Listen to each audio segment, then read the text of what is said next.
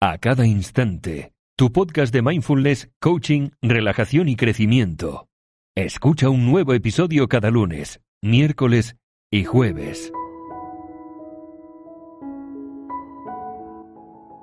Hola, hola, muy, muy buenas.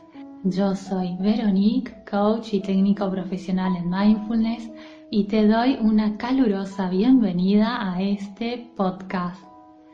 Espero de todo corazón que estés muy bien y si no, no te preocupes porque en el podcast de hoy vamos a hablar acerca de la lucha contra tus emociones y cómo funcionamos en este aspecto. Y hablaremos también acerca de la metáfora del tira y afloja que todos experimentamos alguna vez. Bueno, ahora sí, sin más, comenzamos. Para comenzar este podcast me gustaría que te imagines algo. Imagina que estás teniendo un tira y afloja con un monstruo. Este monstruo representa tus pensamientos difíciles, emociones difíciles, tus experiencias difíciles y tus impulsos tentadores. Entonces, tú te encuentras allí, estás de un lado y tu monstruo, tu desafío, del otro.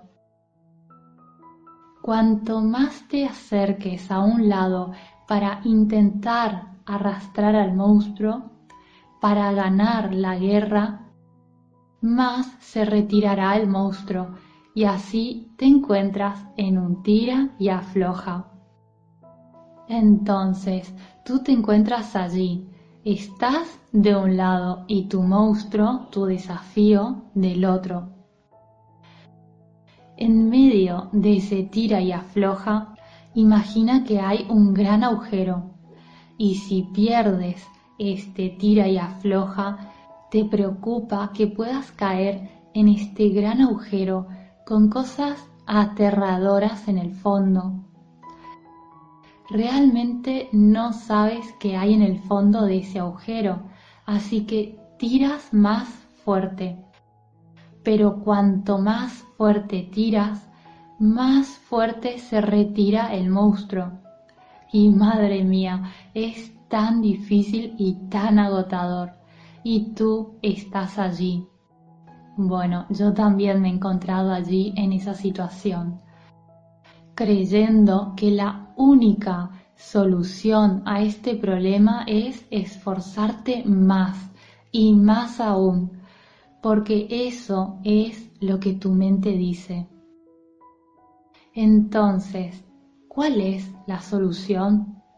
Bueno, si usas una mente de resolución de problemas, la solución parece ser simplemente tirar más y más. Pero si retrocedes un poco y piensas desde una perspectiva diferente, una imagen más amplia, hay otra solución. ¿Y sabes cuál es? Solo suelta la cuerda. Si sueltas la cuerda, de repente termina el tira y afloja, no estás más involucrado, involucrada en la lucha, en evitar y desafiar, en tratar de ganar esa batalla a toda costa. De hecho, de alguna manera esa batalla ha terminado. Pero puede parecer realmente contradictorio, especialmente cuando en el medio de ese tira y afloja crees que necesitas ganar. Por lo tanto, debes verlo desde una perspectiva diferente y eso es lo que permitir, aceptar, dejar que las cosas sean significa para nuestras emociones difíciles, pensamientos difíciles, experiencias difíciles e impulsos fuertes en lugar de tratar de luchar contra ellos y ganar. En cambio, imagina dejar caer esa cuerda. Esta es una gran metáfora que puedes tener en cuenta siempre que estés luchando con una dificultad y estés usando tu enfoque habitual de piloto automático, que es tratar de ganar la guerra. Si puedes recordar estas tres palabras, suelta la cuerda, o recordar esta imagen si te has hecho una imagen en tu mente, en tu cabeza, verás cómo las cosas mejoran y ve si puedes comenzar a cultivar esa habilidad dentro de ti. Esta es mi invitación en el podcast de hoy. Al principio puedes seguir tirando y luchando en ese tira y afloja. Y creo que todos lo hacemos en realidad.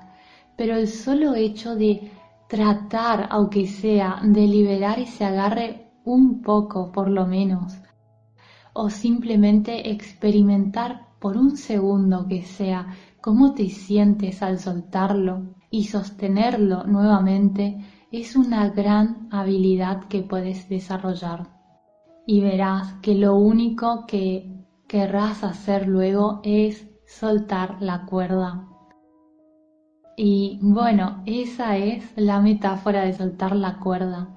Y es una excelente manera de comenzar a cultivar más la aceptación este es un enfoque radicalmente diferente, que no solo lo digo yo, sino que investigaciones también han encontrado que funciona cuando se trata de emociones y pensamientos difíciles.